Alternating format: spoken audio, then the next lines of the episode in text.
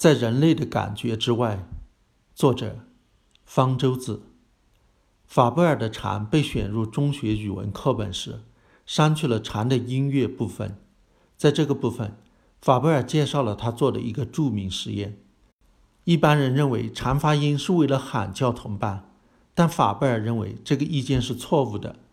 他借来两只土铳，在树下连开了两枪，声如霹雷，但是树上的蝉仍然继续歌唱。一点没有受到枪声的影响，于是法贝尔认定，蝉好像是一个极聋的聋子，对自己所发出的声音是一点也感觉不到的。其实蝉并非聋子，它身上也长着类似于人类的耳骨的膜，可以感觉声波，只不过能探测的声波频率范围比较窄，大致在三千到一万五千赫兹之间。但是这也足够让他们很清楚地听到其同种发出的声响。我们很容易先入为主地以为其他动物有着和我们一样的感官，因为蝉没有听到我们能听到的声响，就以为它必定是极聋的聋子。人耳能感知的声波频率范围要比蝉宽得多，在二十到两万赫兹之间。低于二十赫兹的次声波。和高于两万赫兹的超声波是我们无法听到的，但是大象却用次声波相互通讯，而蝙蝠和蛾子之间却在进行一场超声波战。蝙蝠能发射和探测超声波，用以侦察猎物，而蛾子也能探测蝙蝠发出的超声波，加以躲避。在这些动物看来，我们人类也是聋子。人眼能够看到的光的波长范围大约在红光的七百七十纳米到紫光的三百九十纳米之间，因此我们把这个范围的光称为可见光。波长大于七百七十纳米的红外线和低于三百九十纳米的紫外线都是人眼看不到的，但是响尾蛇在夜间能够看到老鼠体温散发出的红外线，蜜蜂则可以看到花瓣上的紫外线组成的图案。据此飞向花中心的花蜜和花粉，有的昆虫能够通过吸收或者反射紫外线相互通讯，还有许多昆虫和鸟能依靠空中的紫外线分布导航。即使太阳被云彩、山峦、建筑物遮挡，它们也能通过感觉偏振光而确定太阳的具体位置。人类的嗅觉更是乏善可陈。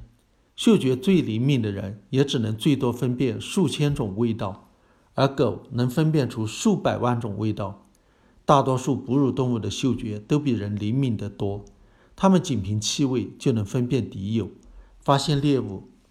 还有许多动物具有在人类看来非常神奇的第六感，例如，从单细胞的原生生物到哺乳动物，都能利用体内分泌的化学物质外激素相互联系。而用外激素寻找配偶，蚂蚁用外激素调节社会行为，标记食物线索；哺乳动物用外激素标记领地，发出警告以及寻找配偶。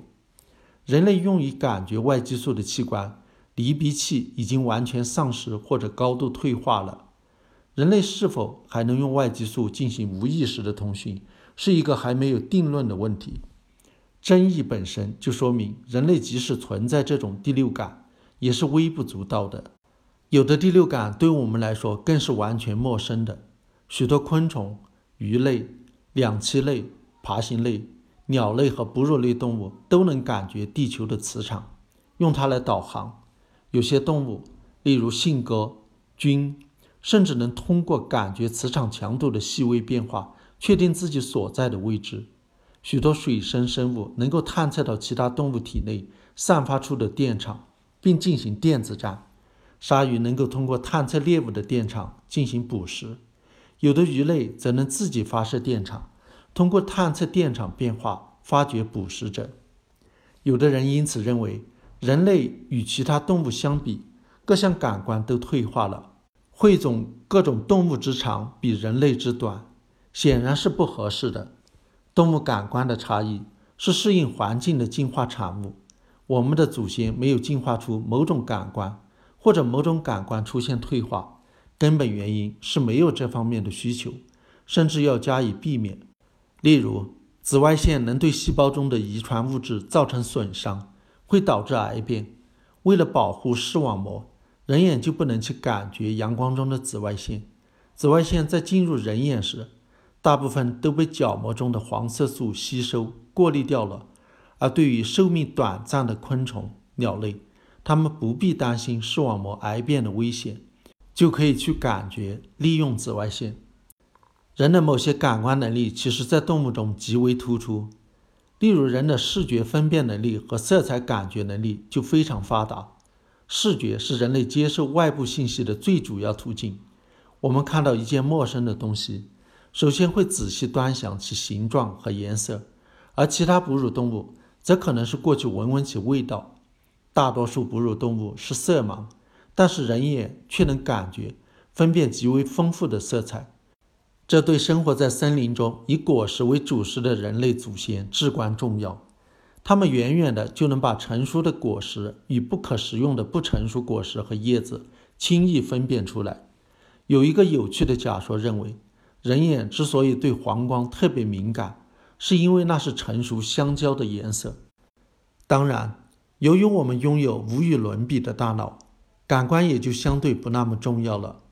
发达的大脑让我们能够通过制造和使用工具弥补感官的不足，而科学也让人类不能感觉的其他感官世界不再神秘，甚至可被利用了。